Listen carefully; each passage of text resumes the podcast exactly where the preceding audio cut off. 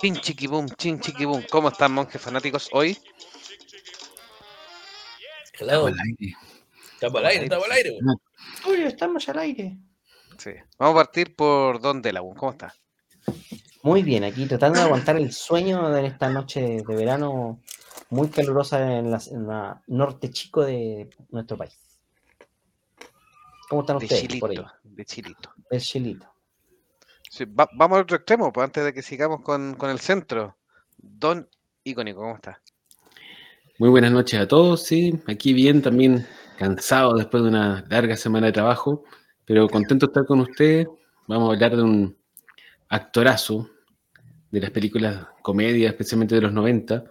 Así que bien entretenido, harto que, que opinar y comentar. ¿Y don Meteoro?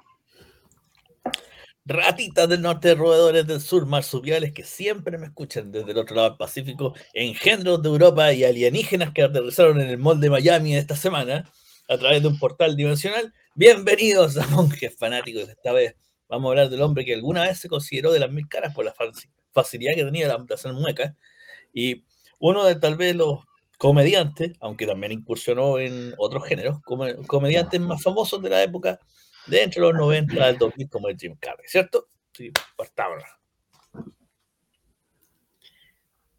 Fue súper famoso en realidad en, esa época.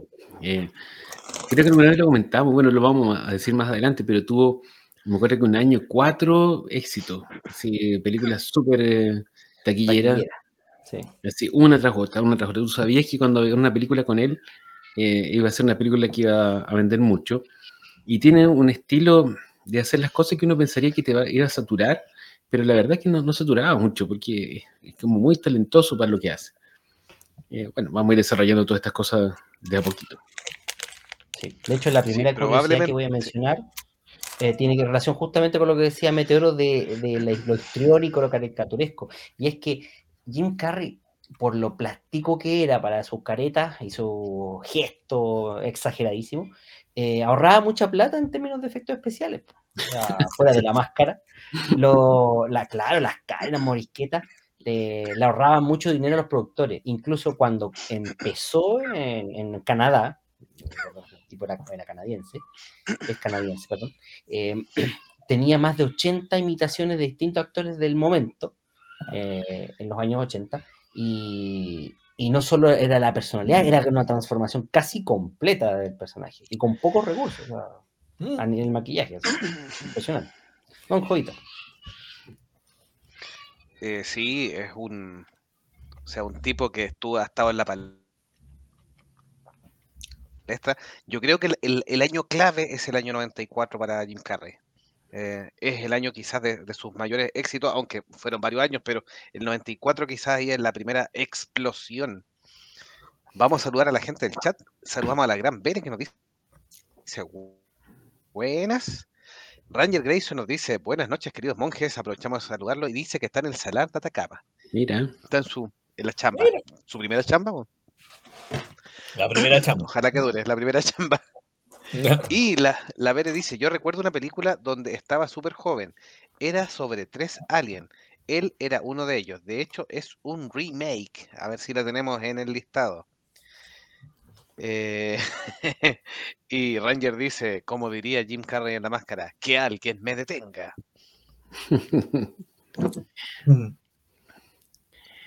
bueno, empecemos. Sí, pues, no sé con lo básico. Donde la uno va contando un poco la. O, claro, no, no se preocupen. Yo sí que les voy narrando un poquito la historia. Ustedes van metiendo la, la cuchara, como se dice. La cuchara, ya me parece. Eh, la opinión ahí de, lo que quieran comentarme, me interrumpen. Vamos a ir contando primero la, un poquito de la vida, ¿sí? un extracto breve, de James Eugene, que ese es su nombre, conocido como Jim Carrey, nacido el 17 de enero de 1962 en Ontario, Canadá, ¿ya? En un pueblito llamado Newmarket, ¿ya? Obviamente es conocidísimo por su estilo de comedia o interpretaciones cómicas, que se conoce como género de el slapsticks en, inglés, que mejor dicho es, para nosotros vendría siendo como la comedia física. No sé quién, quién se acuerda de, por ejemplo, eh, los tres chiflados. ¿Ya? Mm, Las situaciones donde se golpeaban, se, tiraban del, eh, de la cara, el gesto, por el fin de hacer reír.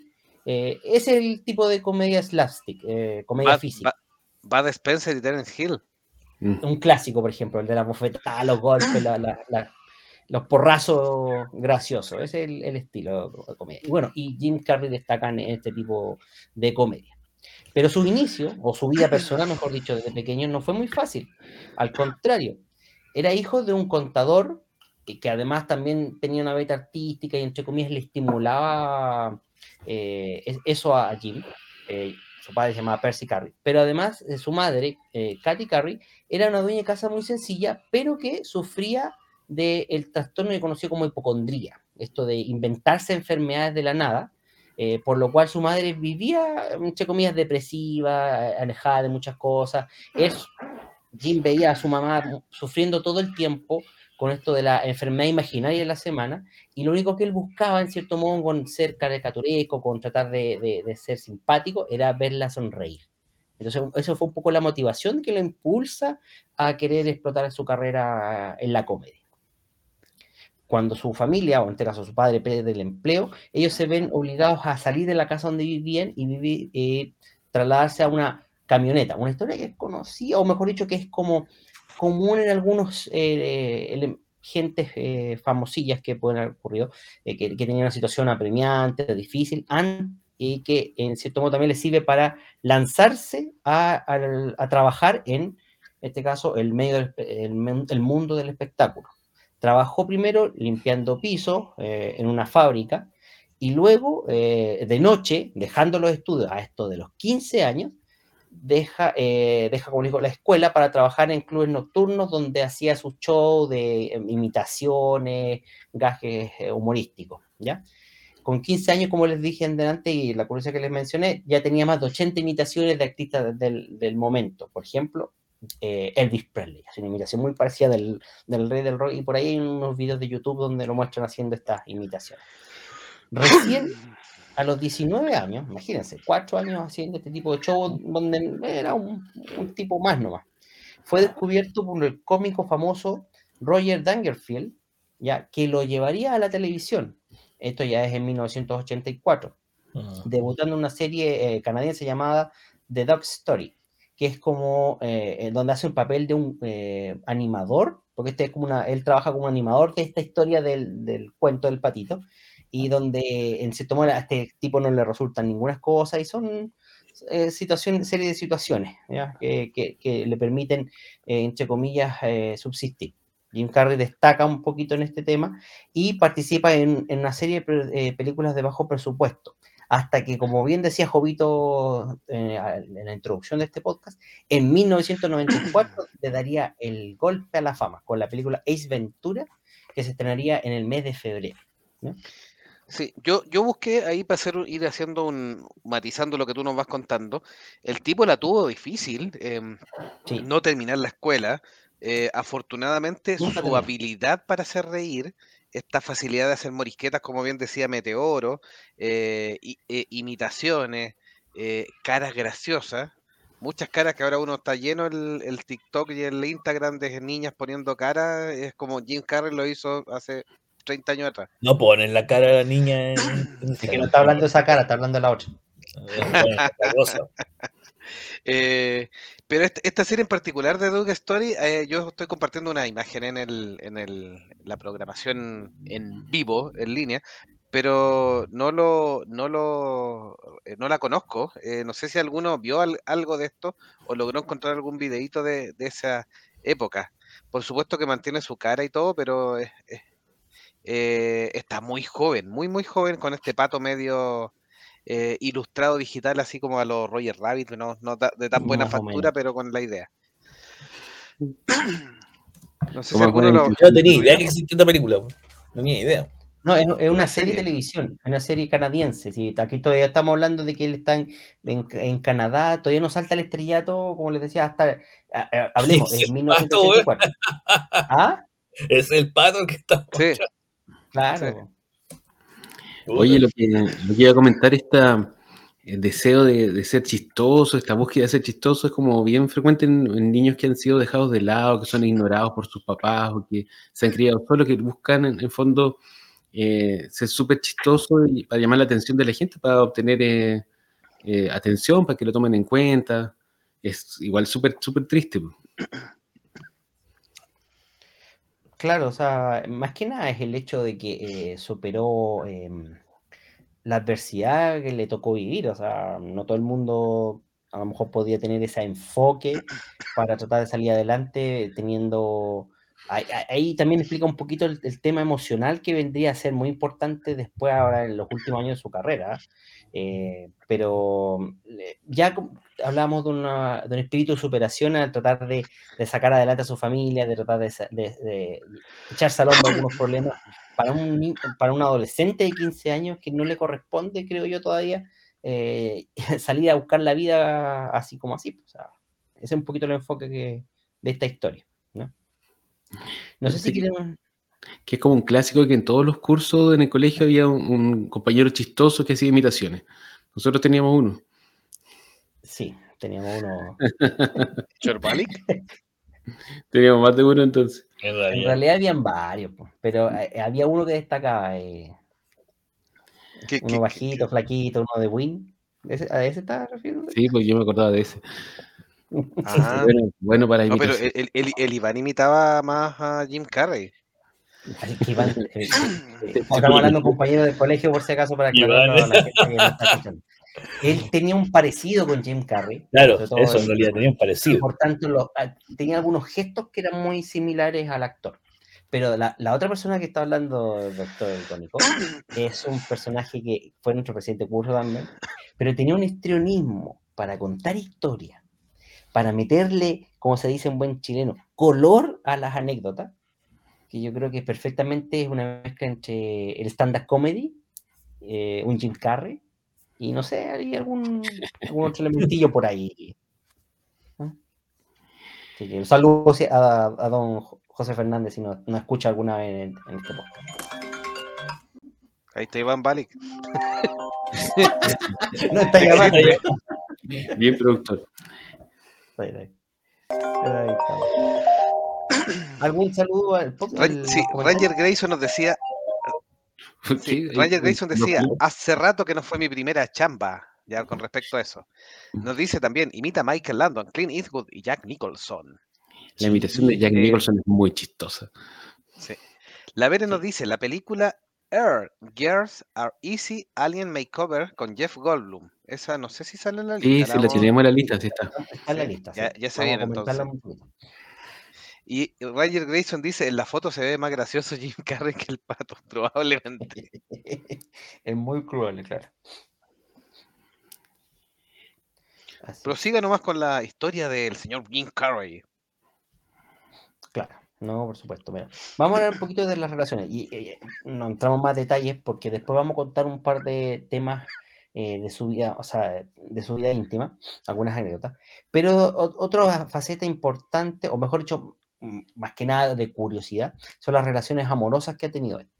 En 1987 fue su primer matrimonio con Melissa Womer, ¿ya? que es eh, la persona con la que tuvo su única hija, Jane, ¿ya? y con la cual duró ocho años casado. Después, en el rodaje de la película Tonto Redonto, o Una pareja de idiotas, como se conoce acá, eh, conocería a Lauryn Holly, que es la otra coprotagonista de la historia, con la cual contrajo matrimonio dos años después, en 1996. Y solamente le duraría un año el matrimonio este. Ahí estaría solo por un tiempo hasta que en el año 2000 eh, se relaciona con la actriz Renée Zellweger, ¿ya? De la cual eh, hizo la película Irene, yo y mi otro yo, y es ahí donde empezaron su relación eh, con la cual alcanzaría a estar recién un año solamente en una relación. No, no llegarían a matrimonio por suerte. Ya después, en el 2005, la revista Playboy daría como la primicia de que Jim Carrey estaría en una relación amorosa con la modelo y actriz Jenny McCarthy. ¿Y por qué la revista Playboy? Porque Jenny McCarthy también tenía ah, algunas actuaciones, no de índole triple X, pero sí relacionadas con, la empresa esta Playboy, ¿ya? con la modelo y actriz. Ahora, recién públicamente eh, un año después de este artículo que lanza Playboy, es que admitirían los dos de que estarían en una relación y que, habían, este, y que se irían a vivir juntos. Durarían cuatro años eh, hasta que en el 2010 terminan eh, su relación. Y lo que podríamos decir es la más impactante de todas estas relaciones amorosas que tuvo el, Jim Carrey es en el 2012, cuando conoce a Katrina White, que es una era una maquillista irlandesa, con la cual primero tuvo algunos encuentros y reencuentros desde el 2002 hasta el 2015, donde recién formaliza esta relación, pero que no alcanza a durar más que unos pocos meses. Y en septiembre de ese año, cuando rompe Jim Khan con esta niña Katrina White, a los cinco días aproximadamente, las amigas de ella que van a visitarla al departamento la encuentran eh, en Latina eh, sin vida eh, y la autopsia revela que fue una sobredosis de pastillas, o sea, había cometido un suicidio, lo cual la nota que se encuentra con, eh, junto al, cuerpo de, la señorita White atribuye a muchas otras causas, eh, tanto depresión, soledad. Era una chica muy introvertida, muy solitaria, pero que también juega la ruptura con Jim Carrey un papel importante porque eso la habría, entre comillas, eh, hecho deprimir mucho más. Eh, eso impacta eh, bastante en, Jim, al, punto de, plantearse muchos temas, de plantearse su propia vida, incluso es el momento en que le permite a él decir, voy a dejar mi carrera de lado y voy a pensar y reflexionar en qué es más importante para mí. Eso es un poco la, la visión ahí. Y recién, pocos años, hace poquitos años, que retoma algunas ideas y, posturas, pero desde el 2016 más o menos hasta el 2020, si no me, equivoco, había estado bien ausente de lo que era la carrera de Hollywood. Y, como digo, este, este, evento con Katrina White eh, fue uno de los gatillantes como para poder desaparecer un poquito de, la, de los reflectores de, de la farándula. Así que eso es como un resumen de la vida personal de, Jim Carrey. No sé si tienen algo más que comentar al respecto. No, te, iba a comentar que yo también tenía, me había quedado con la duda de qué le había pasado, porque realmente estuvo desaparecido varios años. Y bueno, ahora ya lo tengo más claro. Eh, y en realidad como que cuando volvió ya no fue el, mismo. O sea, como que los roles que ha hecho ahora ha moderado bastante su, su flexibilidad facial, su histrionismo, sino que es como un poco más aterrizado. No sé si será relacionado con eso, ha madurado o simplemente ya está más viejo y como que ya le cuesta. Eh, en realidad no lo tengo tan claro. Yo creo que una mezcla de los dos, ¿no? Ya. Un poco de hastío también a la fama. A veces, de hecho, ha, rayado en ser un poco medio desagradable, pero eh, ha, tenido que ver un conflicto. Bueno, a raíz de todos estos temas de, de la isla de Epstein y todo, eh, eh, Jim Carrey está en el núcleo de que alguna vez ha tratado mal a la gente de Hollywood por este tema de, esta doble vida en que se muestran tan buenos y finalmente son absolutamente turbios. No vamos a entrar en ese detalle de las conspiraciones, cosas que están todavía probándose, pero, pero, pero sí, pues efectivamente el tema del tráfico de niños, un montón de cosas, y Jim Carrey ha estado en la, en la mirada, como Mel Gibson también en su minuto, la mirada de los que lo han tratado de locos por eh, denunciar ciertas cosas. Stephen Hawking ahí a la isla. No, de hecho también, mira, hay un tema importante, como les decía, que voy a, voy a ser un poquito repetitivo. Hablamos de que la mamá tenía esta hipocondría, que, en cierto modo se inventaba enfermedades y por tanto él trataba de hacerla feliz, de, de mantenerla un poquito contenta pero eso también y su situación de infancia, en cierto modo lo llevó a tener una depresión, una depresión que eh, hasta cierto punto eh, se podría equiparar a lo que, a lo que vivía, eh, ¿cómo se llama este actor de... Mm, ah, se me olvidó el nombre, recién lo tenía. alguna pista, mm, alguna pista. Espérame, eh, ah, ¿Cómo se llama? Ah,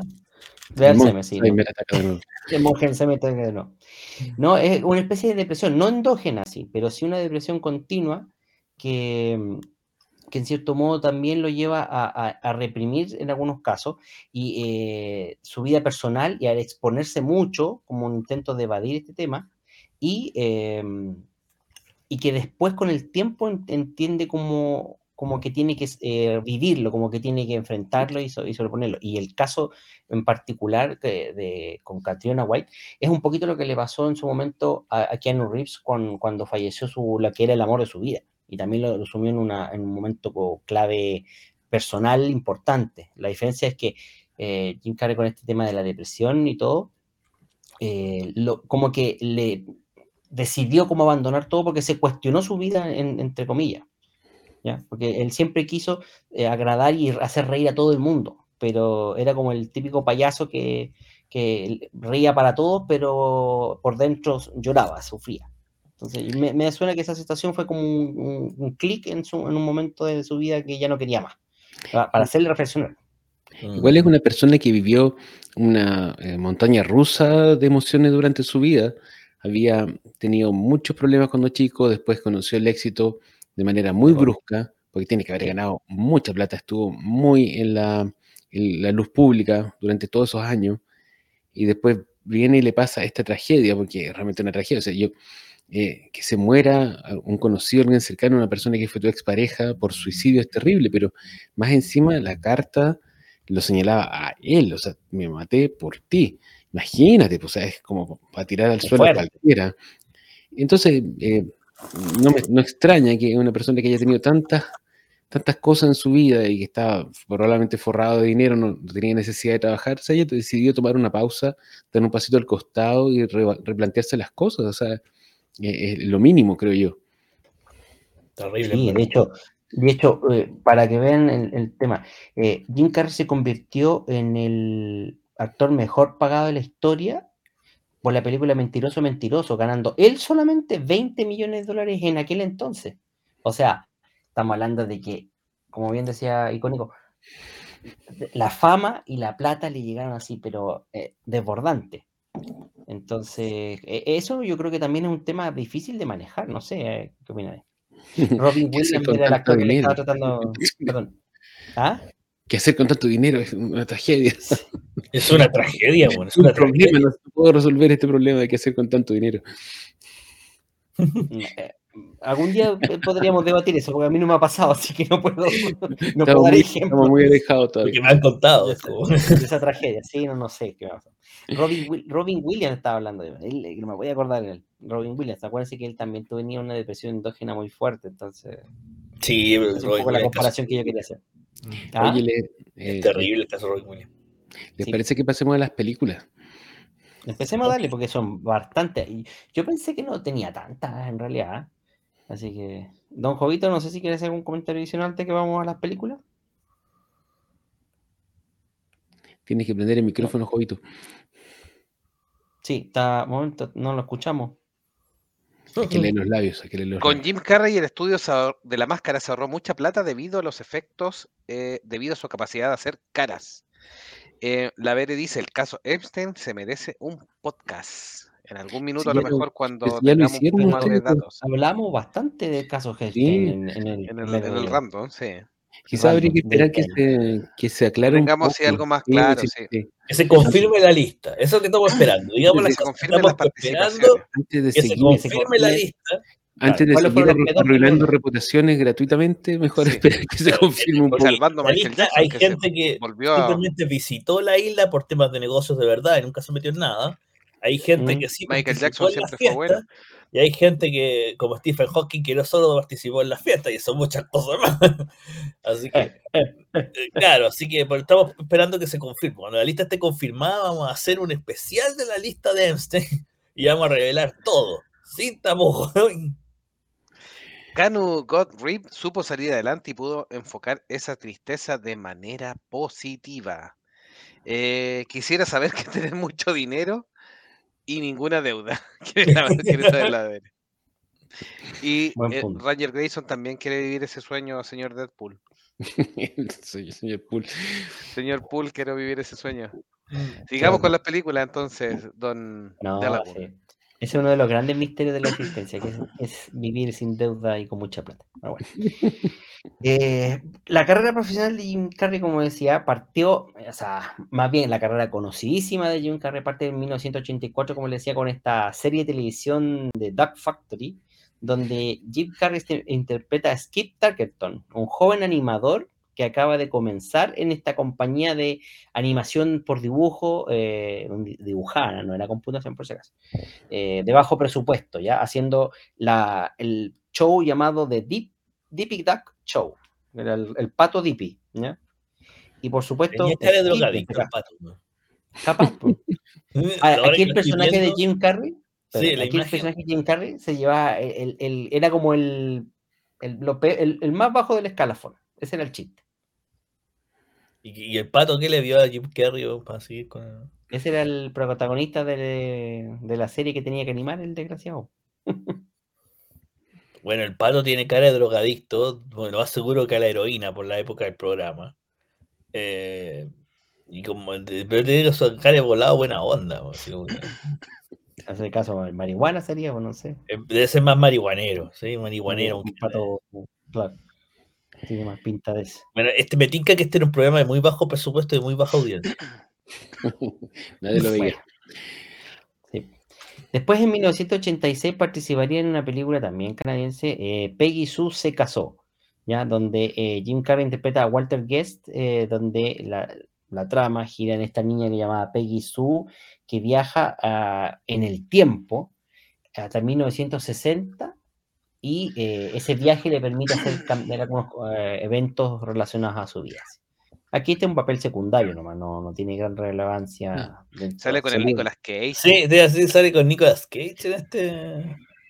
Y esta película salió un año después de Volver al Futuro, parece que estaba como la moda. Sí. Puede ser una de las clones que salió de Volver al Futuro tratando de aprovechar la fama de la. Estaba involucrado uno de los Coppola, si no me equivoco. Sí, pues Nicolas Cage. Nicolas Cage. Aparte de Nicolas Cage, pues, Aparte, Francis no, no, dentro de la, Francis creo que era, salía. Sí. Era no, sé si, no, no, sé si la dirigió o era el productor, pero. No, productor, era productor, sí. Eh, después en, a participaría en la serie de televisión llamada La vida en colores entre 1990 y 1994, donde Jim Carrey hacía de varios personajes, o sea, era recurrente y más que nada, esta serie La vida en colores es una, una especie de sketches, así, algo así como Saturday Night Live, más o menos. Ya. Pero con varios cómicos. Mira, la segura contratando a Jim Carrey, porque tenía todos los papeles. Claro, claro ahí estamos viendo una imagen ridícula. Sí, sí, más o menos es como en ese aspecto, así como haciendo sketch y todo esto, todo esto es la televisión y es como de segunda línea, es como eh, claro, claro, sí. Estos son recién, o sea, aprovechando un poco el histrionismo, es que se aprovecha eh, la faceta caricaturesca de Jim Carrey. Y lo invitan en los años 90 a participar en la película que mencionaba la Bere, que en español sería Las chicas de la Tierra son fáciles. Una comedia protagonizada por Gina Davis con Jeff Goldblum y Jim Carrey. Aquí Mira. la protagonista, que es Gina Davis, es una niña que trabaja en un centro de belleza, una típica, así como estas niñas que hacen uñas, ah, maquillaje, etc. Y un día en su jardín se estrella una nave espacial y en esa nave hay tres extraterrestres que sufren una transformación, se convierten en seres humanos y empiezan a conquistar a esta mujer, así. Y uno de Jeff Goldblum, que es el que conquista, se enamora de la protagonista, y los otros son eh, Jim Carrey y un molinito que no me acuerdo el nombre, pero que es, también ahí es parte de la... El negro intrascendente. el negro de WhatsApp, pero intrascendente. Ahora, el negro de WhatsApp intrascendente. Oye, aquí Jeff Damon Wayans. ¿Cómo se llama? Damon Wayans. Damon Wayans, sí. Sí, es famoso. Ahora, el esta es una comedia media picarona, o sea, no es erótica, pero eh, tiene muchos chistes de, eh, sexualidad y de doble sentido, así, en ese aspecto. Oye, aquí este Goldwyn después, eh, esto fue antes de la mosca, vos. Tiene que ser como de esa época, ¿no? no la, mosca fue antes, un poquito antes, sí. Un poquito antes, y se repitió el, plato de la pareja, Gina Davis con Jeff Goldblum. Sí, exactamente. La mosca es del 86, ¿este de qué año es? 90. Sí. sí, es poco después. Pero repito, la, Obviamente el trabajo en la mosca fue mucho mejor que en esto. Sí. En algunos países, para no utilizar la palabra que las chicas de la Tierra eran fáciles, se llamó Hay un marciano en mi vida. Coño. Coñazo. No he dicho nada más. ya estamos invocando a los teleñecos otra vez. Estamos invocando a los teleñecos. Hay un marciano. Estamos echando. Claro. ¿Cómo, cómo eliminar suscriptores al el Yo no dije nada. Ay, bueno, esas son como las películas destacables. Igual tenían un par más que donde hacían papeles secundarios sin mayor importancia en estos años que hemos nombrado. Pero llegamos al año 1994, donde, como les decía, da el punto final. Jovito, le cedo la palabra que usted hable de esta película. Con el chat, sí, es para, para que no nos quedemos. Saludamos a Eduardo que nos dice: Buenas monjes, saludos desde la eterna ciudad que no tiene recuerdos. Suponemos que habla de Encarnación del Paraguay. Que ya la olvidamos. un gran abrazo para allá. ¿También estuvo en Saturday Night Live? Sí. Sí. no me acuerdo bien los años, pero sí estuvo. Eh, Ranger Grayson dice, el sketch de la mujer es buenísimo respecto a lo que estábamos mostrando delante en Living Color. Eh, la Vera respecto a la última película dice, Goldblum era un sex symbol. Bueno, hasta Jurassic Park, por si eso de ahí, ya, se, ahí se fue la chucha. Jurassic Park se fue la chucha. La Vera de, nació en el 86 porque dice, qué buen año. Roger Grayson dice, típico del cine de los 80 o 90, humor subidito de tono. Claro. Y hay un marciano en mi vida, a todo gas. A todo gas. Ah, y entremos al, al punto de, de, oro, pues sí, ya. Al punto de lo que se viene. Es. En el año 1994 estrenaría una película que yo creo que es la que la lanzaría a la fama, puesto que lo, lo haría muy conocido. Tal vez no la película más taquillera, pero sí la que lo haría conocido en el cine, en las rentas de videos en aquel tiempo, los VHS, por si acaso, a que se nos cae el carnet, eh, estas cintas de video, con la película Ace Ventura, Detective de Mascotas. Aquí, obviamente, Jim Carrey interpretando al personaje principal, Ace Ventura, un detective especializado en rescatar animales eh, de todo tipo, animales secuestrados, obviamente, y que le piden, como parte de la trama, localizar y rescatar al delfín copo de nieve, que es la mascota del equipo de fútbol americano de Miami, que fue secuestrado antes de la final del equipo. Entonces, Jim Carrey tiene que pasar una serie de locuras y de desventuras para tratar de encontrar a este animal y devolverlo a, al equipo. Y es una de las comedias más graciosas que podemos encontrar dentro de la carrera de Jim Carrey, ¿no? ¿Quién vio esta película? No, eh, eh, todos vimos aquí de, de, Detective de Mascota. Ahora, es una excelente comedia de su época, sí, porque si la hicieran ahora exactamente igual serían cancelados todos, pues, no, se podría ni estrenar.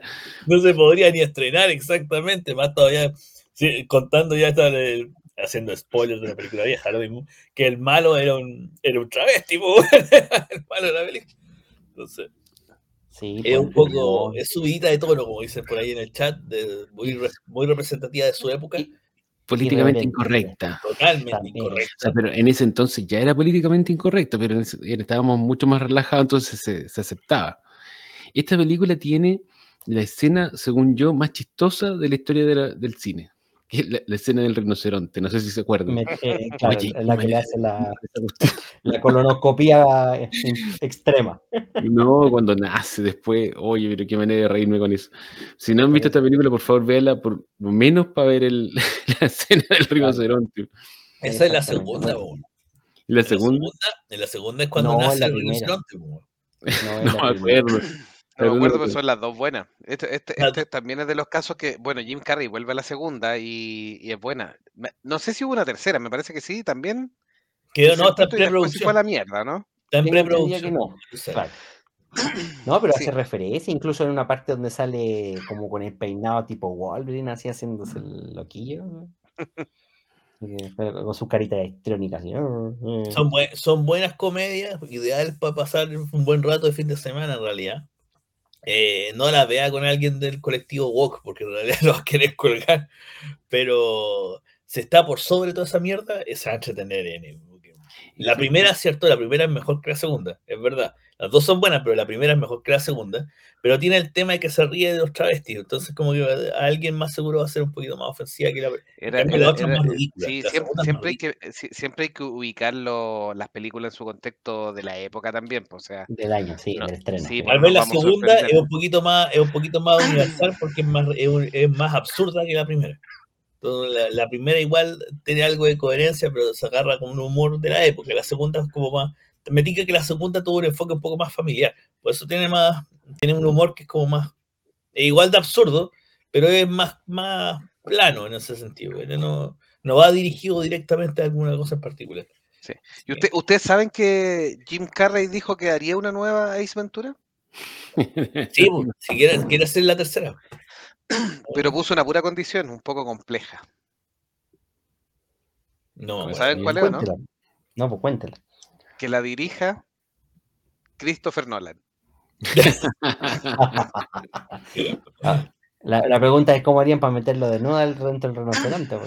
Oye, estaba, estaba, mirando, el director de esta película es un gallo que se llama Tom Chadiak, que no lo había escuchado nombrar nunca. Pero revisando su eh, filmografía tiene un montón de películas buenas. Bueno, Ace Ventura, El Profesor eh, Chiflado, Mentiroso Mentiroso, Patch Adams, Todopoderoso, varias con Jim Carrey. No lo había escuchado nunca, bueno. Fue un director de su época en realidad. son, directores que su obra habla más por ellos, que no tienen un estilo tan tan propio, pero sí un tan catalogado. O sea, las, películas son todas de un, de un tono similar. Bueno, también lo vamos, a hablar con los hermanos Farrelly un poquito más adelante, pero como que este humor murió así de manera abrupta en los últimos años porque la sociedad misma se puso mucho más eh, correcta. Sí, sí, como que ya no, no está el espacio para hacer este tipo de humor y yo creo que es porque la gente que busca, que produce estas películas busca siempre maximizar la ganancia y para maximizar la ganancia tienen que caerle bien a todo el mundo y cuando no quedas mal con nadie, chuta, se pierde este humor. vamos a ver qué pasa con la vuelta, si las cosas tienen si, si, eh, su, su, ciclo de vida también y, y este, este tema Walk murió harto en el 2023, eh, entonces a lo mejor empieza a haber espacio nuevo para estas cosas. Yo no estoy diciendo que estén bien, que a mí me den risa, es otra cosa. Pero es que, es que jodido, no es que esté bien o esté mal, pero si tú lo haces en una película que tú sabes que es falso y eh, y se sabe que es para reírse, yo creo que hay que saber reírse de uno mismo, si es una cuestión básica que nosotros, nosotros nos cuando, cuando éramos chicos. hay que saber que no se puede reír de nada, es como complejo. Ahora hay que reírse de todos por igual, de todos por igual. Así que ahí, ahí tenemos una larga charla respecto a la gente que ahora transmite una cosa, pero en su vida privada o en los chats privados de WhatsApp es igual o peor de negro que lo que uno era en los años 90, así que se hacen los lesos nomás. Eduardo nos decía. Otra deep web. Otra deep web, tal cual. Eduardo nos decía, hay un tema importante para discriminar a los seres que vienen de otro planeta. Si vienen de Marte son marcianos y si se desconoce su origen serían extraterrestres, a secas. Es más fácil ahí lo ET. También nos dice Ace Ventura besando un personaje transexual y trayendo a Cannibal Core como pedido especial para salir en la película. ¿Sí? Ya, ya comentamos eso, totalmente lo que y ese es solamente el plato de entrada. La 1 es buenísima, la 2 es buena y el hijo de Ace Ventura es horrible. A mí me gustan las dos, no me acuerdo si vi la tercera. El humor, absurdo la hizo buena, dice la Vere. Sí, yo me reí mucho con esta película. La del pelo de aguja dinámica es la 2, dice Ranger Grayson. Hasta tuvo caricatura, Ace Ventura tuvo su adaptación ahí. Sí, lanzar una caricatura. Es que también lo hicieron con la máscara, aprovechando un poco el boom del personaje. A ver si tiraba más. Pueden explotar un poquito más la franquicia. En la segunda se escupían en la cara y se pasaban burlándose de Chicaca. Además, la escena de fingir que va en un camino feo, pero va sobre asfalto. Eh, también tuvo caricatura como la máscara y tuvieron un crossover cuando a Stalin se le pierde Milo. Mire ese capítulo. Yo vi ese capítulo. Yo vi ese capítulo. Sí, es verdad. Confirmado. Ahora, retomando un poco la filmografía, en 1994 no sería la única película que lanzaría. Otra más, que también se convertiría en un éxito de taquilla, sería Una pareja de idiotas, o tonto y retonto, como se conoce en otras latitudes donde Jim Carrey eh, interpreta a Lloyd Christmas en esta comedia donde sigue a dos amigos, eh, Lloyd y Harry, quienes embarcan eh, un viaje por carretera para devolver un maletín a una chica que lo deja tirado así, en, extrañas circunstancias, este maletín con dinero. Así que, que intentan tan honrar. Nunca me han podido gustar estas películas, la del tonto y rotonto. Yo eh, la encuentro hueona. Esa es la idea. no, pero no hueón, no hueón gracioso. tonta y retonta. yo reconozco, yo reconozco que la primera vez que la vi me maté de la risa, me reí mucho. La segunda vez no tanto, y la tercera vez ya no la pude ver. Fue como ya, ya mucho. no sé si es como el tema de que chiste repetido sale podrido, como dice el, mm. dicho, o qué pero no encuentro que sea una mala película. Pero el tema es que verla así tan seguido, verla muy seguido, mm, no. no creo.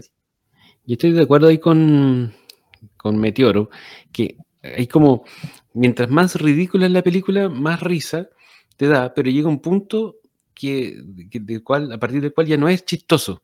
Y ese punto es distinto para distintas personas. Hay unas personas que aguantan la cuestión más ridícula y algunos no tanto. Y para mí esta película tampoco la encontré tan buena siendo que los hermanos Farrelly es como su estilo característico de hacer esta película así de este estilo. Tienen otras que me dan más risa que Tonto y Tonto, como que eso ya es, es demasiado. Pero bueno, cada cual tiene su opinión, obviamente. por, algo, entre comillas, aunque pasó harto tiempo, tuvieron, hicieron la segunda parte. Ahí, como dice usted, ahí para todos los gustos. Y el mismo año, 1994, que todavía no dejamos de avanzar otro año más en la carrera de Jim Carrey, estrena La Máscara, interpretando por supuesto a Stanley Hipkins, este empleado de banco, se encuentra una extraña máscara de un dios nórdico llamado Loki, que lo transforma en un personaje con superpoderes. Y que tiene que obviamente salvar a la chica, que en este caso es la eh, no sé si era tan conocida en ese momento. Cameron no, Aquí se primera película. la fama. Sí, sí este fue su primera película, su primer gran papel. Sí, su primer papel así como estelar. Esta eh, película, ¿para qué decir? O sea, esta este es un hitazo. Es de esos hitazos hollywoodenses. Que, no, que nadie, más encima de esos que nadie se esperaba, porque la máscara, como personaje de cómic, tampoco es, precisamente primera línea, es bastante underground, en, en, o por lo menos lo era en esa época era de la casa editorial Dark Horse. Em, y en realidad el cómic de por sí era totalmente distinto a lo que se presentaba en la película. En el cómic La Máscara es, mucho, es un personaje mucho más oscuro en ese sentido, de, humor más negro y más cruel a la hora de, a la hora de, ¿cómo se llama?, de atacar a los villanos y todo. Es una suerte de antihéroe, en realidad. ¿no? En cambio, acá en la película se, se le puso, se le recreó de una forma un poco más familiar sin dejar de ser exitoso, porque igual era igual de, igual de cruel, igual de negro, de humor negro y todo, pero en una, en una adaptación un poco más PG-13, por decirlo de alguna forma. Y es una forma, es una forma que funcionó, qué bueno que haya funcionado, porque, como digo, el, personaje de por sí era bastante oscuro en la línea de los cómics. Acá en, en, Latinoamérica solo algunos bien entendidos conocían la máscara de antes, los demás la conocieron por la película, eh, ahí cacharon que era un, personaje cómic. Eh, también tuvo, por la gracia de la película, tuvo un cierto resurgimiento en su espacio artístico original, incluso teniendo algunos crossovers bien interesantes con héroes de otras empresas. Tal vez el más, dentro de los más destacados, la máscara con Lobo de DC y la máscara con The Joker en DC, que fue una, unos, unos crossovers bastante interesantes bien de su época. También nuestros, nuestros audiencia más woke eh, tampoco le gustaría leer ese tipo de cómics. el... Metieron, nosotros no tenemos audiencia woke. No, si estamos, estamos, en Twitch. estamos en Twitch hay un montón de pendejos ah. hueones que están escuchando esto con el pelo morado, hueón, y que todavía no saben si cortarse la diuca o no, weón. Así que hay que decirlo. No, sí, no, no, no. Twitch van a ver solamente puras chicas con poca ropa nomás o pintándose las pechugas, nada Ojalá hubieran puras chicas en pelota escuchándonos por Twitch. Pero debe haber un mariconcito por ahí. Entonces, no, si, no, te, no, si la chica que está no te están escuchando a ti, o alguno de nosotros, olvídate. Volviendo al tema principal, este fue un hitazo hollywoodense, eh, muy bien desarrollada la historia, muy bien actuado, los chistes bastante buenos, eh, siendo ridículos son bastante buenos. eh, una película redondita, así como típica película de verano que es como el gitazo, se llenan de plata y, ¡ah! y hicimos. Claro, ¿no? Y de hecho después quisieron sacar sacaron la 2, la 3. A la 2, eh, Jim Carrey lo invitaron, le propusieron el, papel protagónico, pero él leyó el guion y lo desechó al tiro, lo tiró inmediatamente a la basura porque era muy, muy eh, absurdo. O sea, yo creo, yo creo que es sin sentido. Pero precisamente porque se alejaba mucho del personaje. Ya la querían rescatar solo lo gracioso. Sí, la parte cómica. Y a pesar de que la primera es bien graciosa y todo, y se aleja, tenía cierto espíritu de historia bien contado, que era rescatar solo los sketches como estúpidos. Eh, hacer chistes, Igual le hicieron, a los mensajes, sí. La Bran disfrazada de perro es icónica respecto a tonto y retonto. También dice, le tenían que levantar la pata para llenarla de gasolina. Dice que le gustó a la Veres, por si acaso.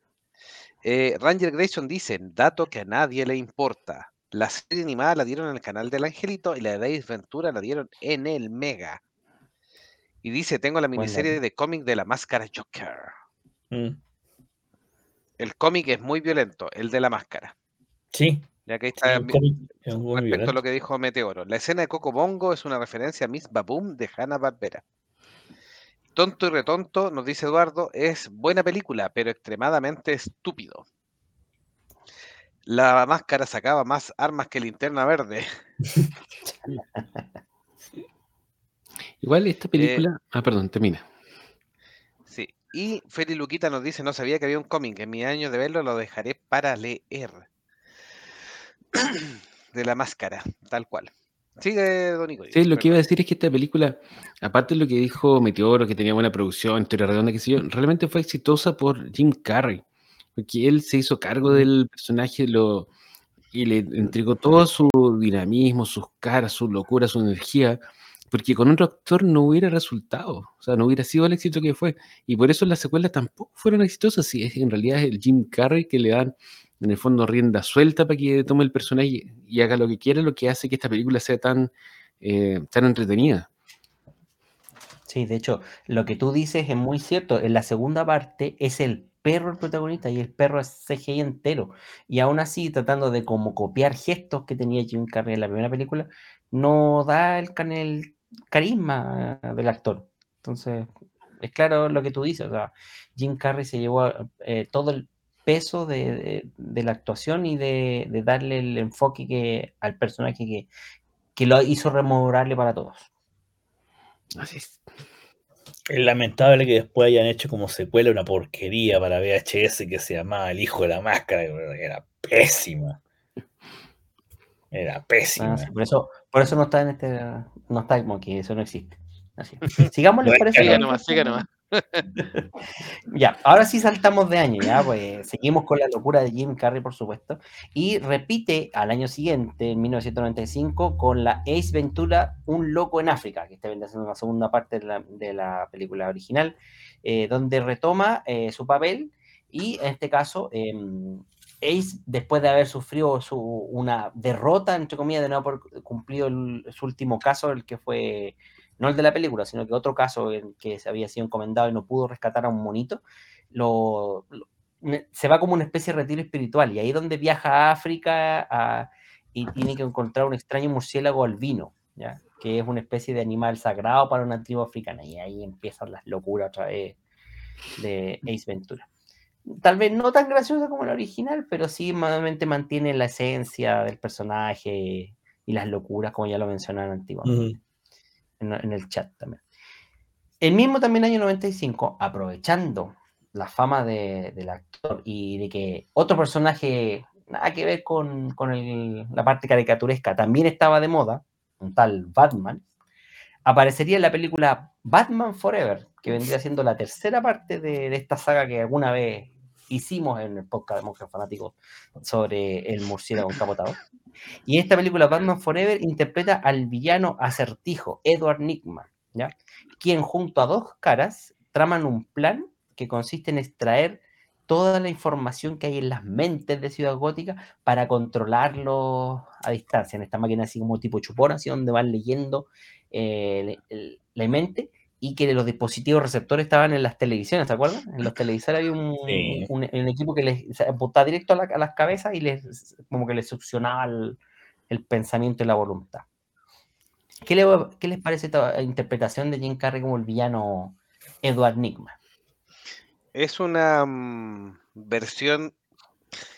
Edward Nigma, por supuesto, como los cómics tienen demasiados años, por supuesto que han tenido manos distintas, eh, periodos distintos. Esta es la interpretación de un, de un Joker más, eh, perdón, de un Joker, de un eh, Riddler más, em, más frugal, más cómico, como todos los personajes. El tono de la película es un, casi un tono de comedia. Se aleja del tono oscuro de, Tim Burton, que tampoco es que también tiene sus detractores, por supuesto, Em, pero es una versión más. De hecho, él, criticó también a Paul Dano en, The Riddler, en, el Batman nuevo, porque lo encontró demasiado retorcido.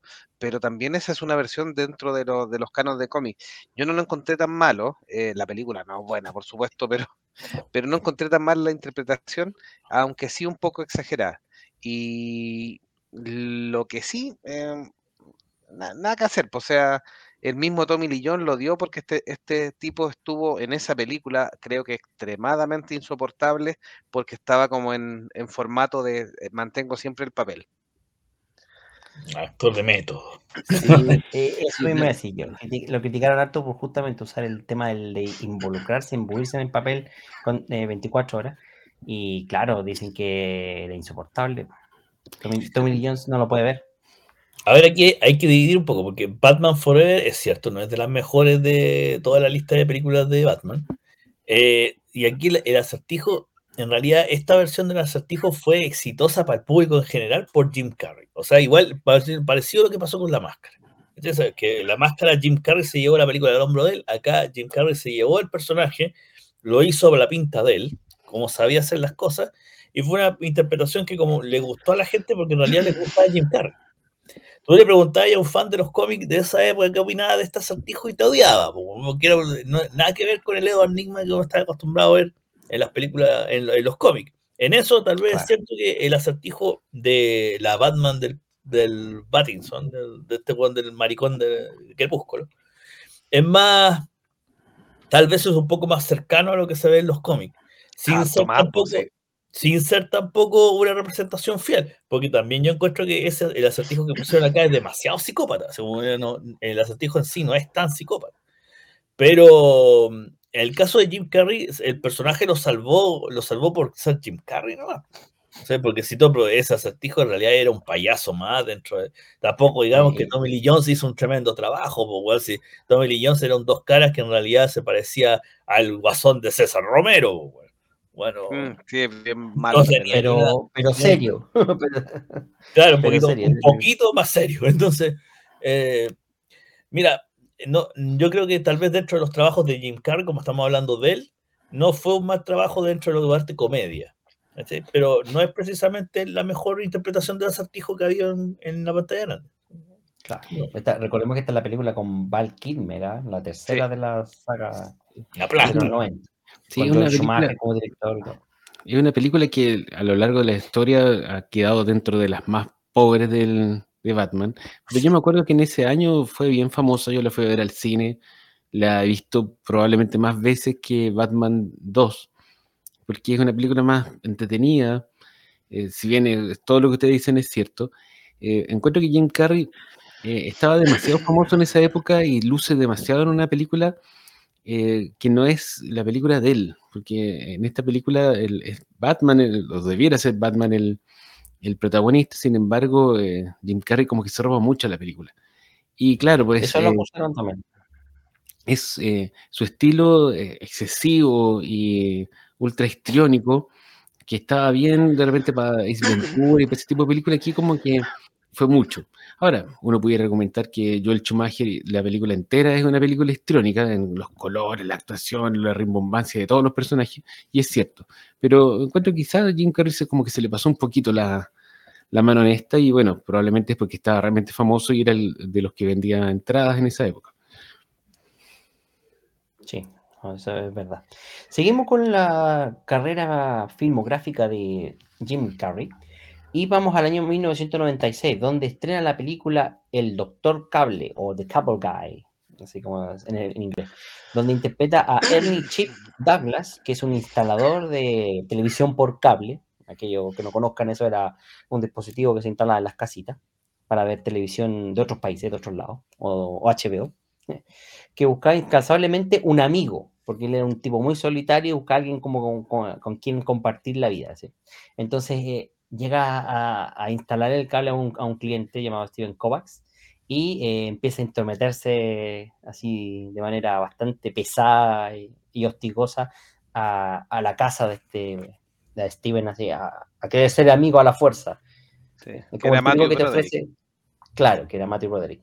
Que, partiendo con la oferta de, incluirte cable, eh, canales adicionales por un mínimo costo y después ya querer un poco menos ofrecerte muchas cosas más. Oh, qué miedito. tomándome, tomándome de un mensaje que recién entró en el chat, eh, la película es una película entretenida, pero la verdad es que es media me. Como que no, no es precisamente de, lo mejor de Jim Carrey. sí, es un punto bajo. Ya, va, quema bien una hora y media de no hacer ni una hueá. Como que ya ve, cae Sí, eh, sí el, el, tema, el, el, tema es que aquí empieza a arrastrar un, un, un mote que, que, recibe Jim Carrey, porque esta película no es una comedia y se trata de vender como una comedia. Es una película que a lo mejor es más cercana a un thriller, porque tiene, tiene elementos como casi de más del género del terror. Y este, este tipo que ya es casi psicótico, o sea, es la definición de la palabra tóxico, de un amigo tóxico, ¿cachai?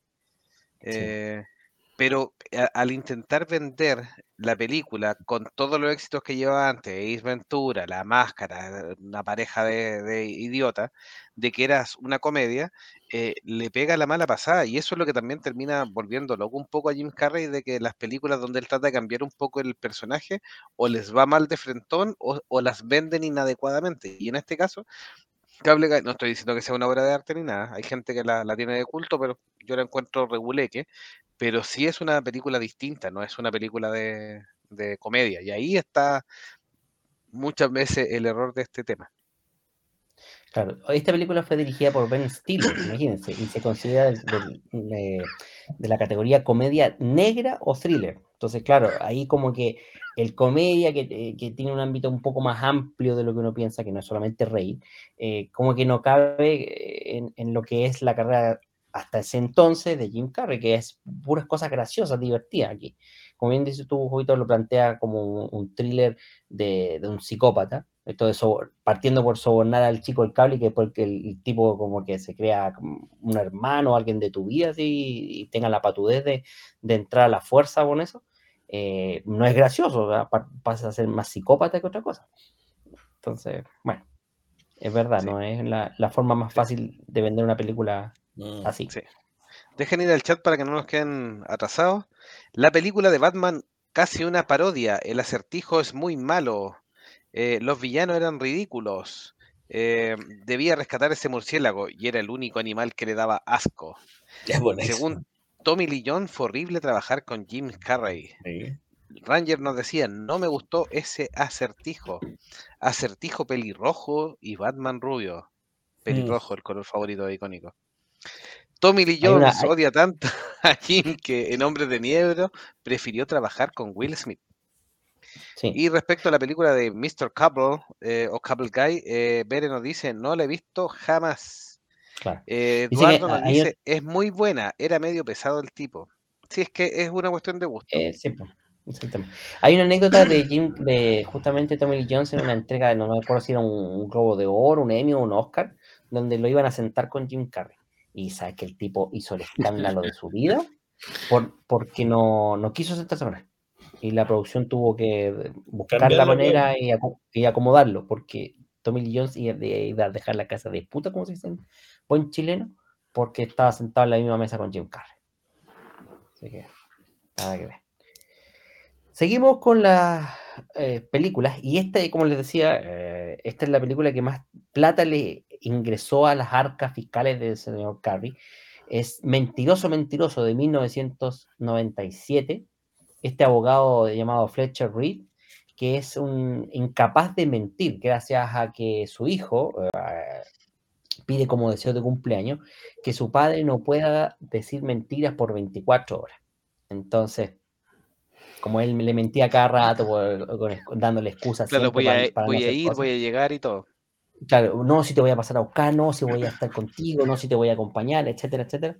Y nunca cumplía lo que él le prometía. Entonces, el hijo, entre comillas, en, despecho, en una forma, entre comillas, no, inocente igual, pide este deseo de que su papá no fuera capaz de mentir.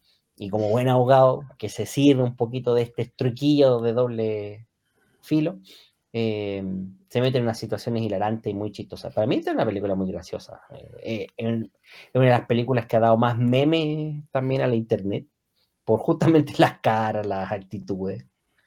Así que no sé, que a mí me encanta esta película. Es una, una especie de vuelta de forma, como le dicen, porque habíamos tenido unas películas así como ya media cuestionadas, pero aquí vuelve a ser el, personaje cómico al, eh, protagonizando una comedia realmente chistosa y que le fue súper bien. Yo me acuerdo de haber visto esta película en esa época y haberme reído muchísimo con los chistes. Bueno, los chistes, las caras, la situación, en realidad es una película bien divertida. Ahora no sé si cómo será verla de nuevo en esta época. Eh, no me acuerdo creo que fuera tan, Creo que no era tan incorrecta como las otras. No, no, ¿cómo se llama? Envejecido bien, mentiroso, mentiroso. O sea, que uno la ve y te, te ríe exactamente igual como cuando la primera vez. Disponible en Prime Video por si acaso. Sí, lo que pasa es que la película gira en torno a esta historia propia del personaje, no, no hace como escándalo o, hace, mejor dicho, chistes de cosas más eh, generales o, de crítica social o, de, del periodo en que se grabó. O sea, es como una comedia situación puntual que por tanto yo creo que pasa bien el, el, tema del tiempo, o sea, no, no, envejecen mal los chistes, salvo un par de eh, cosas puntuales o, de chistes sexistas que él hace, por ejemplo, con la, con la jefa que tiene él, donde la trata pésimo, pero porque en un tono de como de, burlarse, pero que al final uno podría decir, ah, se está burlando de la mujer, la, la, la, pero ya eso ya entramos en los mismos temas que hemos hablado tantas veces, de, de qué es lo que es correcto, qué es lo que no, eh, y, y, las sensibilidades delicadas de algunos algunos bichos raros de internet. Los abogados siguen siendo mentirosos, así que está súper vigente. No, eso no lo hemos, cuestionado. Eso no lo hemos cuestionado. Después saludamos a, saludamos a Rock Gigis. Hola monje, llegué a la colita, saludos. Todavía nos queda un pedacito, así que. Sí, nos queda todavía un cachito, todavía un cachito. Tenemos otro exitazo, o mejor dicho, más que exitazo, yo diría que una excelente película donde cambia el género de Truman Show, o el show de Truman, que es un poco el vaticinio de los reality show, interpretado por Jim Carrey, que es el protagonista de su propio reality show. A este niño lo toman, lo compran, la, la campaña televisiva, y lo graba desde prácticamente que nace hasta que es adulto, donde se da cuenta de este extraño mundo hecho muy artificialmente. Y al final, una vez que descubre la verdad, hace todo lo posible por salir del estudio hasta que lo consigue. Una parodia, entre comillas, con crítica muy importante al tema de los reality, algo que un poco años después se volvería súper masivo en la televisión mundial. ¿Qué les parece esta película? Esta, aquí ya nos pusimos, se puso seria la cosa, porque ya salimos todo, un poco de las comedias, nos vamos metiendo un poco en las películas un poco más, eh, más serias y buenas que eso ha hecho Jim Carrey. Esta película es súper buena.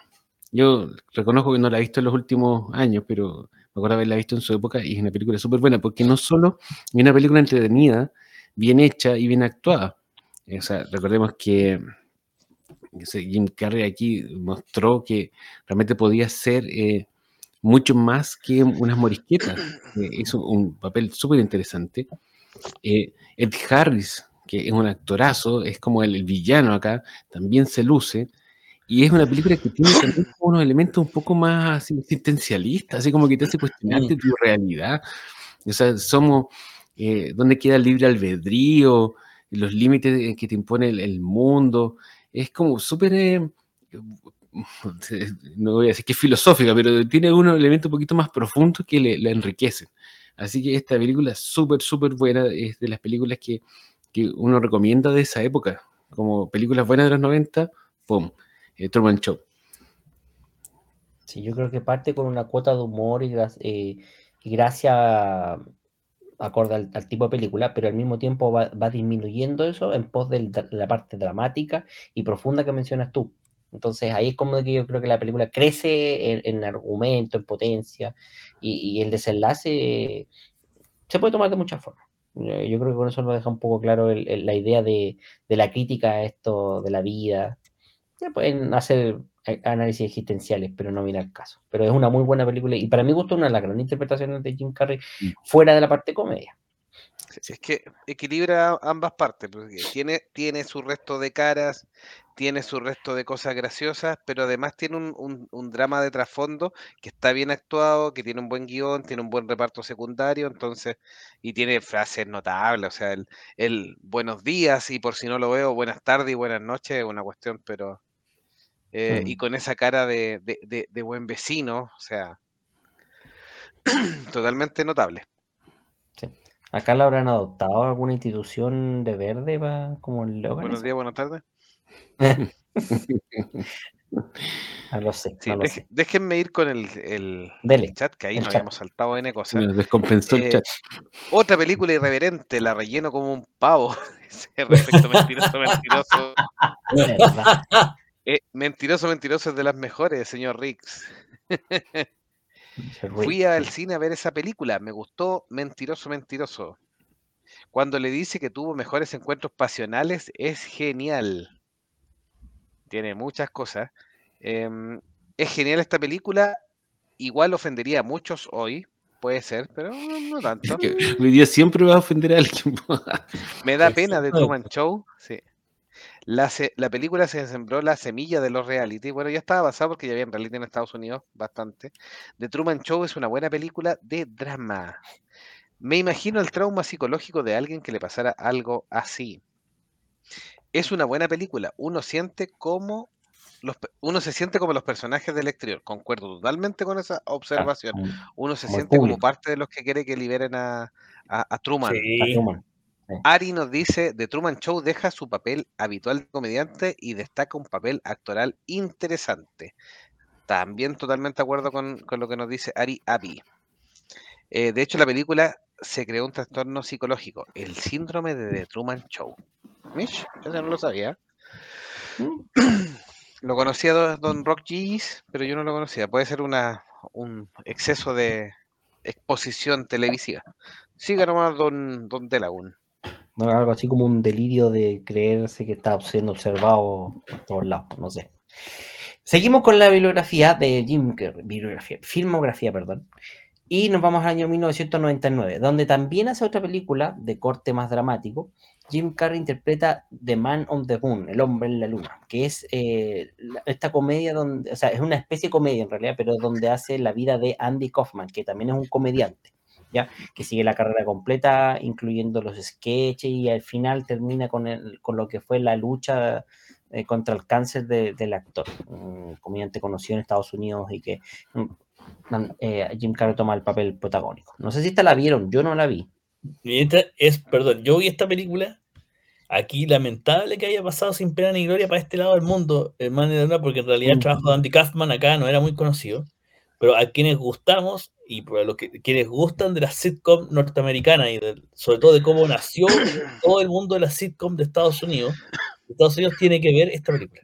Tiene que ver esta película porque no solo habla de la vida de Andy Kaufman y que fue un comediante bastante polémico para su época, tal vez un poquito transgresor en algunas cosas que en ese minuto no se veían bien, pero muchos de los chistes ahora que tuvo eh, bajo el contexto actual, incluso con la censura woke progresista, se podrían verse como, como cualquiera, que como un chiste en fome, incluso, pero en su época fueron bastante transgresores. Pero una de las cosas que rescato de la película y que le, agradezco al director es que no solo reflejó la vida de Andy Kaufman, sino que reflejó también el cómo se iba desarrollando el humor, sobre todo el humor televisivo y de la sitcom desde en esa época. Estamos hablando de la época de Taxi, estamos hablando de la época de muchos eh, programas, no, Saturday Night Live también está presente, porque también pasó por Saturday Night Live Andy Kaufman. Eh, pero también de cómo está el tras bambalinas de Hollywood dentro del formato sitcom, hasta que, fue los orígenes de hasta lo que estamos viendo ahora, que cuando vemos cada serie que vemos de Estados Unidos actualmente. Pasan personajes como George Shafiro, George Shafiro trabajó con Jerry Seinfeld, también fue, ha sido uno de los productores de sitcom y productores de humoristas en Estados Unidos y sobre todo de lo que es el stand-up comedy, que tanto ahora en boga acá para este lado todo el mundo cree que es stand-up comedy, pero aquí uno también puede ver un poco cómo partió el stand-up comedy y cómo se empezaron a agarrar a eso para poder hacer todas estas sitcom que ahora partieron y que tal vez explotaron un poco, algunos dicen con Seinfeld para acá, para este lado del planeta, pero en realidad vienen de mucho más atrás. Así que yo recomiendo esta película, es una pena que haya pasado sin pena ni gloria porque siento que, que pasó, como que le hicieron y sería. Y es cierto que al final el final es un poco negro, un poco triste, porque es cierto, Andy Kaufman murió de cáncer. En esa época no había mucha más solución. Pero, eh, si, como les vuelvo a decir, quienes gustamos de lo que es el, el humor americano de esa época, desde los 70 hasta los 90 o, o 2000, y que fue justo la parte central de lo que es la sitcom y todo lo demás, eh, vea Hombre en la Luna, porque no solo va a obtener la parte de biografía de Kaufman, va a obtener todo eso adicional, de todo ese mundo de Hollywood. Yo tuve la oportunidad cuando, cuando fui a California con mi hermano, pasamos por algunas partes de cercanos a Hollywood Boulevard, camino para Beverly Hills, muchos de esos centros de stand-up comedy que salen en la película todavía existen y todavía se hace stand-up comedy ahí. Y mucha gente en Estados Unidos nos decía de que a veces, de vez en cuando, una vez al mes, por ejemplo, algunos de, estos mismos actores de esa época o más nuevos, de Jerry Seinfeld, George Afiro, Danny DeVito, etcétera, de, de esa parte, todavía van a esos locales a escuchar stand-up y a veces, a veces cuando andan con ganas se suben un ratito a darte cinco minutos así por las buenas, para recordar viejos tiempos. Así que ve, búsquela, yo no sé si está en algún servicio streaming porque es una película bastante difícil de encontrar, Man on the Moon, pero debe estar por ahí. Sí, eh, eh, como bien Ranger Grayson dice, dicen que aquí se volvió loco. Sí, hay varios factores. Em, se, metió mucho en el papel, hay temas personales que justo venían en estas épocas con Jim Carrey. Además que ganó el Globo de Oro y, él sintió que merecía ganar el Oscar. Y, y, la, academia, lamentablemente, yo creo que es una actuación que a lo mejor lo merecía, pero la academia lamentablemente evaluó que Jim Carrey no te iba a premiar un payaso y eso le, afectó mucho a la carrera de Jim Carrey con esta película y con otra, además que lo encasillaban, porque después lo empezaron a llamar solo papeles de comedia, porque a pesar del éxito de, críticas moderado, el, ganar el Globo de Oro de, por esta película de El Hombre de la Luna, em, solo le ofrecían papeles donde volvía a poner sus, sus caras y todo, y él ya no quería eso. Y y, eh, y, creo que en la cinta había demostrado que él era más que eso. Entonces, eso, ese, ese tema de no ganar el Oscar siempre lo generó y pasó de ser un niño, en cierta forma, un niño dorado, una promesa en Hollywood, a ser un díscolo. Y ahí empezó con muchos conflictos en pelear con, su, con sus actores. Lo de Tommy Lee obviamente, agarró más relevancia, etcétera De hecho, el, el bueno, siguiendo un poco con la carrera, el, el, parche pirata y la pate palo, parece que sí. Sí, parece que sí no vaya Es probable. No, de hecho, lo que tú dices, Jovito, le, le, le, implica a Jim Carrey que tenga que empezar a hacer películas cada vez más, entre comillas, eh, alejadas de la taquilla, menos reconocidas, aunque igual populares. Por ejemplo, hizo El Grinch en el año 2000, basado en este cuento del Dr. Sayus, eh, de cómo el Grinch te roba la Navidad, un personaje bastante conocido.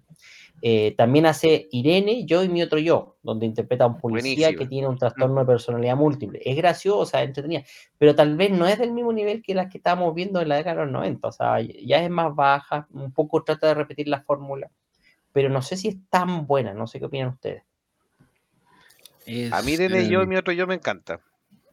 Es entretenida, pero yo por lo menos la vi una vez y no la vi nunca más. También, es de también es de los hermanos Farrell y tiene ese mismo humor estúpido, irreverente y políticamente incorrecto. Ya para la época en que salió, ya estaba, ya estaba como rayando. Sí, ya se había pasado un poquito para la punta. Sí, tiene un, gran despliegue actoral nuevamente Jim Carrey. Las caras que pone en esta película son realmente impresionantes porque él hace dos personajes. En realidad, hace un personaje que tiene dos personalidades que son muy opuestas y en realidad la, transformación que él hace en su cara, tú sabes exactamente quién de los dos está hablando con solo mirarle la cara, o sea, es una cuestión realmente increíble. Pero fuera de eso es bastante mm, olvidable la comedia. Claro. Retoma, retoma un papel serio en el año 2002 con la película The Majestic, donde interpreta al guionista Peter Appleton, que sufre un accidente de, coche y pierde la memoria y termina en un pueblo donde lo, acusan de ser eh, comunista. Y es como que tiene que defenderse y, tratar de, relacionarse. Es una película un poco extraña, yo no la he visto, pero eh, en este caso aquí hace una película con un papel más serio, que tampoco pasa a ser muy relevante, creo yo. Eh, ahí tiene como otra decepción Jim Carrey en, términos actuales. No sé si alguien la vio esta. Sí, yo la vi. Es una buena película, pero sí, eh, aquí a diferencia de Man on the Moon, él cree que lo hace mejor de lo que lo logra. Yo creo que su, aquí su actuación está bien, pero quizás no era el mejor papel para él. Em, trata de controlar las caras, que eso como que a ciertos ratos se nota como que trata de evitar poner caras que fueran graciosas, como que se, se está autolimitando, y eso creo que lo hace sufrir un poco con, con la con la película. Este, esto es una película de Fran Darabont que ha hecho pocas películas y algunas bien, bien interesantes. Em, eh, pero creo que él, pretendía más de lo que finalmente logra. La verdad es que yo concuerdo, yo creo que no fue el mejor actor por papel. Yo creo que había otros actores de drama que habrían hecho mucho mejor el, el resultado. Claro. Las bambalinas de Hollywood dicen que antes de hacer la película que les voy a mencionar, Jim Carrey había rechazado el papel del conocido pirata Jack Sparrow para hacer Piratas del Caribe. Y en vez de eso, hace en el 2003 la película Todopoderoso, interpretando a Bruce Nolan, que es un reportero de televisión que está descontento de toda su vida, de todo lo que le ha hecho, eh, y eh, incluso no está contenta con su novia, y, aunque tiene cierta popularidad, le gustaría en realidad ser mega famoso. Entonces, al tener el peor día de su vida, como dice literalmente, es cuando increpa a Dios, desafía a Dios, y Dios decide tomar el guante, baja y le responde. Dios interpretado por Morgan Freeman, que pasaría a ser a partir de ahí reconocido por Dios en muchas otras películas, por lo menos en un par de series. Y, otros eventos más. Esta es otra película para mí bastante graciosa, en realidad, todo poderoso. Una buena comedia, una buena comedia. Livianita, no, no, no, no, no, no te ofrece más de lo que, lo que te tiene que ofrecer. Es como que para entretenerte, también, no la vaya a ver mucho más. Es como ya, que fue bien, producto de su época, también quedó, quedó en el pasado, en realidad, pero de esas películas que tú veis cuando estás pasando por la tele, y ya aquí hay algo que voy a ver un rato. Entretenida, es una buena comedia. de esas películas que tú puedes, como dice Meteoro, volver a ver, pero eso no se puede decir de todas las comedias, porque algunas no, no envejecen bien y esta se mantiene entretenida, encuentro yo. Sí, incluso las continuaciones con Steve Carell, eh, yo diría que son un poquito más bajas que, que, esta, que sería como la primera, la original, la Todopoderoso. Ahora, siguiendo con la filmografía, Jim Carrey no deja de intentarlo con los papeles más dramáticos, más serios. Y en el 2004 vuelve a la carga con eh, la película Eterno Resplandor de una mente sin recuerdo, que ya le hemos analizado en otros podcasts. Una película muy buena, una actuación que tal vez sí, aquí podemos cuestionar si a lo mejor merecería un reconocimiento mayor, pero obviamente en este papel donde, eh, en este caso, em, Joel Barich eh, intenta olvidar a su novia usando un experimento donde eh, selectivamente se le borran los recuerdos y en el momento en que está en la silla sentado, este niño como que se arrepiente y quiere recordarla a toda costa y entonces empieza la lucha interna por mantener los recuerdos de este amor eh, hacia Clementina. Clementina. Don Jovito, yo le doy la palabra a usted porque usted es el especialista en drama y en cine del podcast.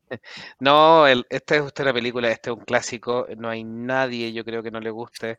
Eh, Keynes Williams, Kirsten Dunn, Mark Ruffalo, Elijah Wood, o sea, el reparto es, gigantesco. Es una película un poco existencialista. Hay, hay gente que le, ha acompañado en sus minutos de soledad o en estos desamores. Em, en que de repente dice voy a dejarlo todo, eh, voy a cambiarlo o cómo me gustaría olvidarlo para que duela menos. Eh, esas son esas películas que, mm, yo creo que han acompañado una generación. Quizás la gente entre 32 a 45 años, entre 30 y 45, es una tremenda, es una película tremendamente importante en sus vidas. Eh, a mí yo la encuentro muy buena película, nada que decir.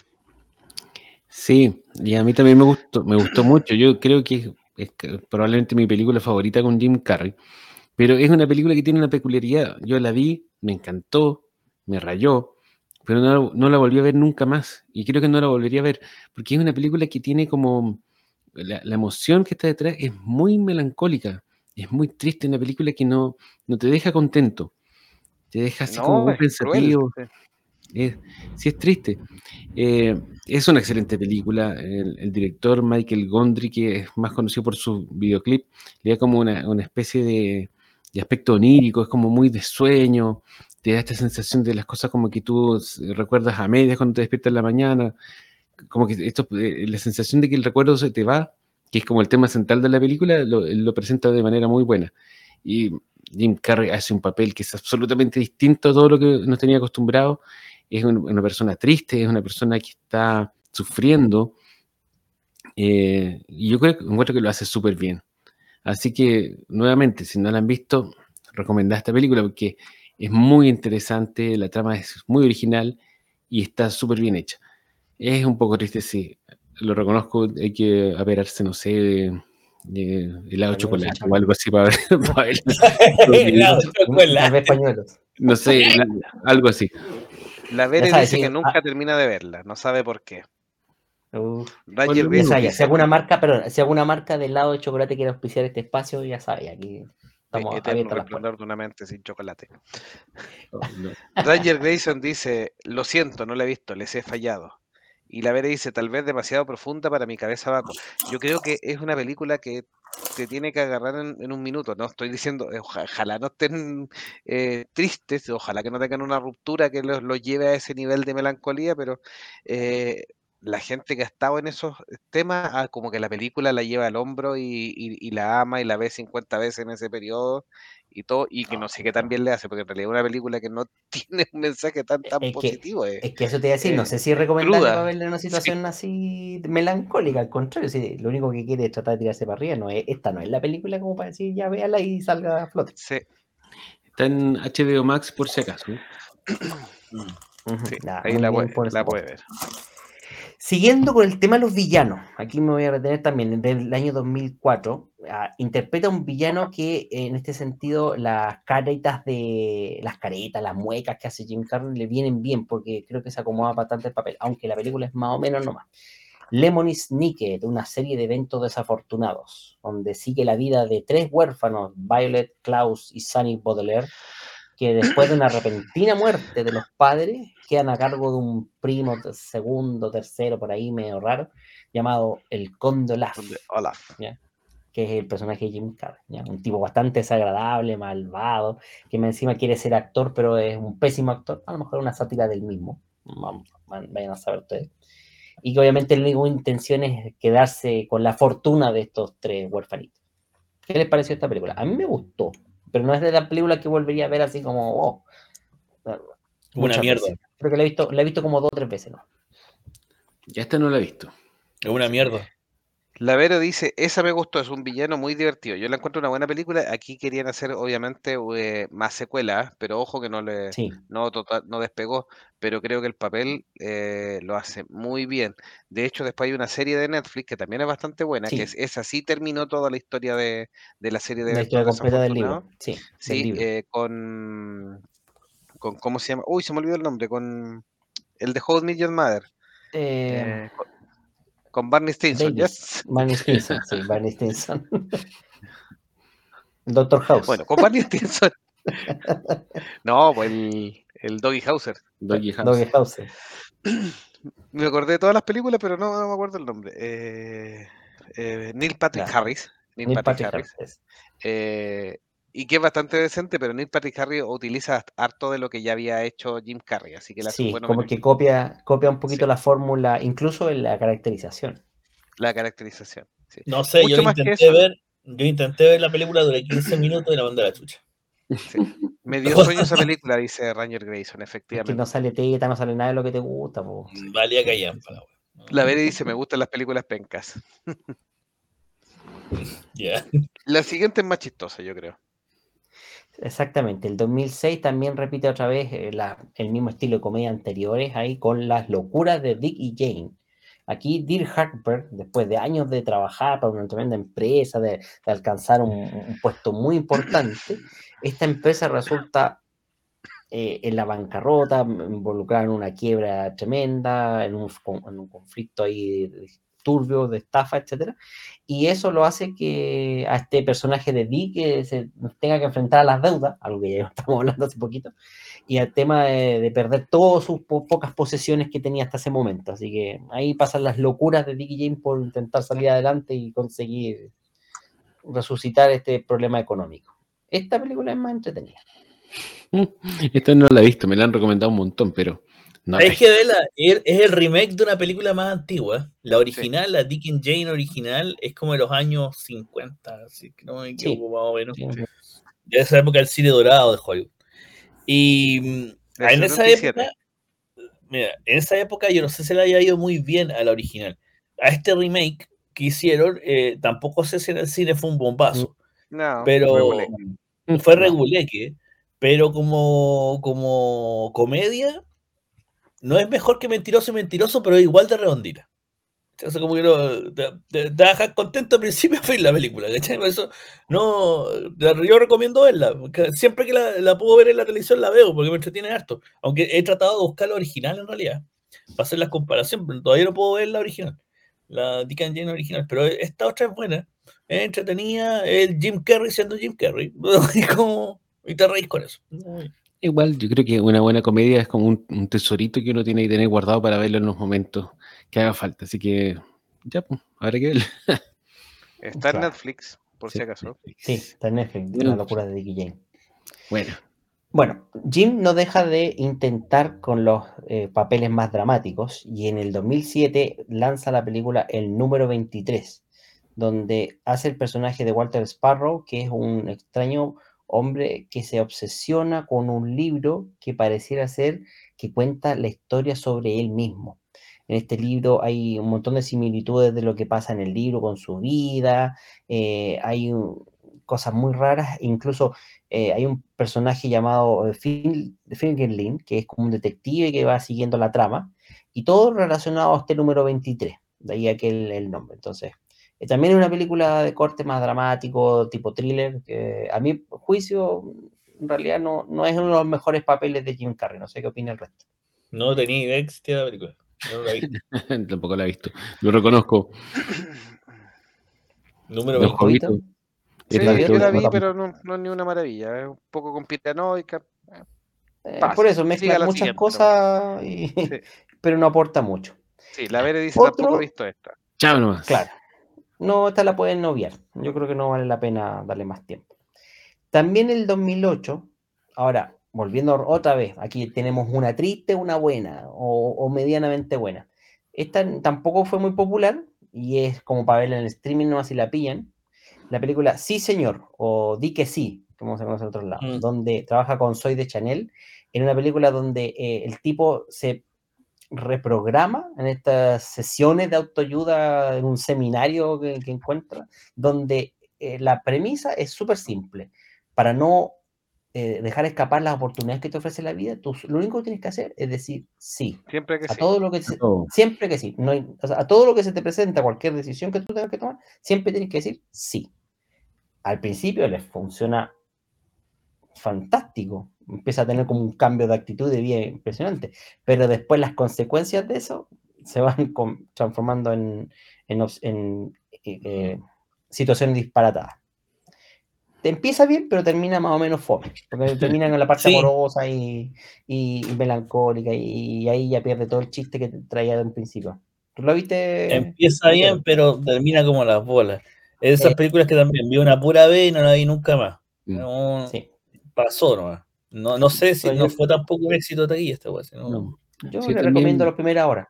Yo también la recuerdo como una comedia blanda, así como nada del otro mundo. Mira, un dato interesante de esa fue dirigida por Peyton Reed, que después fue el que hizo las películas de Ant-Man. Sí.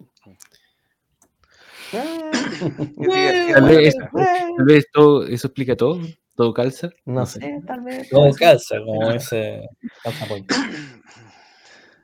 Claro. En el 2008 haría la voz de Orton en la película Orton y el mundo de los quién. Este elefantito que, tiene una mota de, polvo que en realidad termina siendo como un micro, micro universo ahí que tiene que ayudar. Así que. Y eh, una pareja, y hace la película en el 2010 Una pareja dispareja, que esta es una, otra comedia negra en la que narra supuestamente lo que sería una historia real, ¿ya?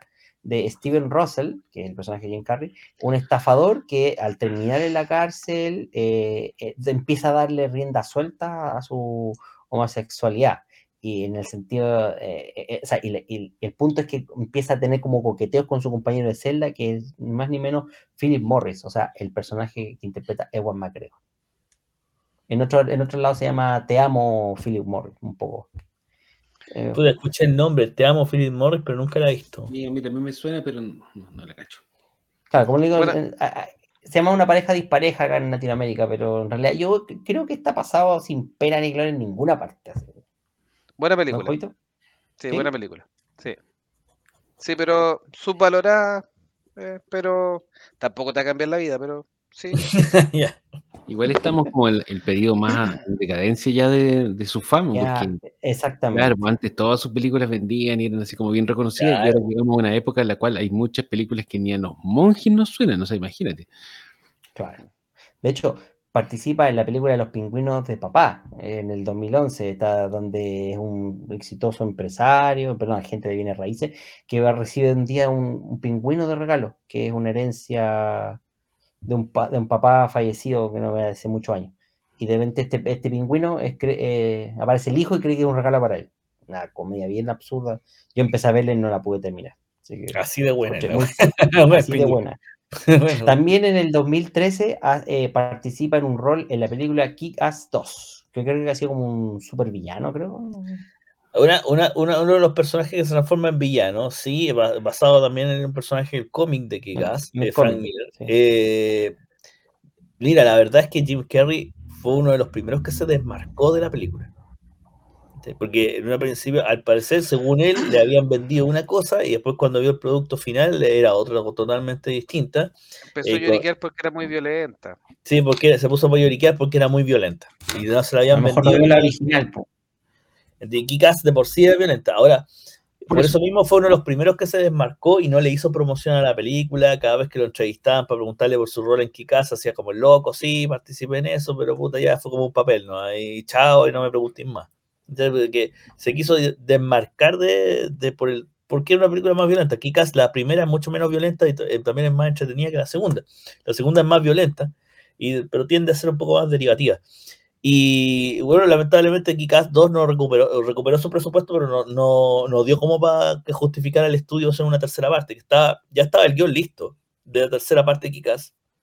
Y no las ganancias no justificaron el, hacer la tercera, así que simplemente le dieron, llegó hasta ahí nomás. Kikas. Y murió. Sí, murió. Otra película que también participó como antagonista más que nada es El Increíble Bar Borderstone con Steve Carell, Entonces, en el 2013 también. Y aquí mm, Jim Carrey, que es el antagonista como el enemigo de Borderstone, eh, también yo diría que es un papel como bastante flojo, mediocre. La película no es que repetitivo y exagerado. Eh, exactamente, una película que como que en mejor nivel. aquí ya Jim, Jim, Carrey ya que está raspando la olla ya, pues, bueno, está, aburrido ya.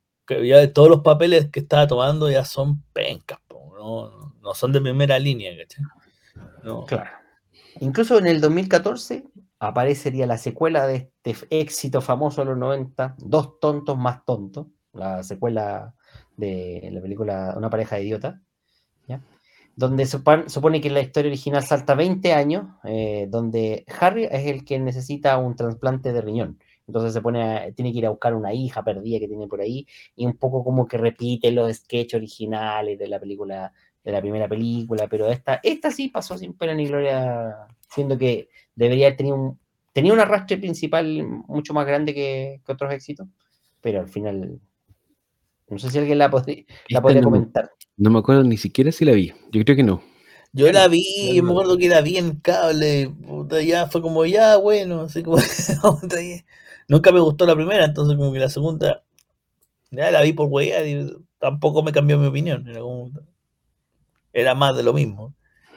A veces son esas secuelas que tratan de tratan de como realzar de nuevo la carrera de los, de los actores, así como relanzamiento, volviendo a lo básico.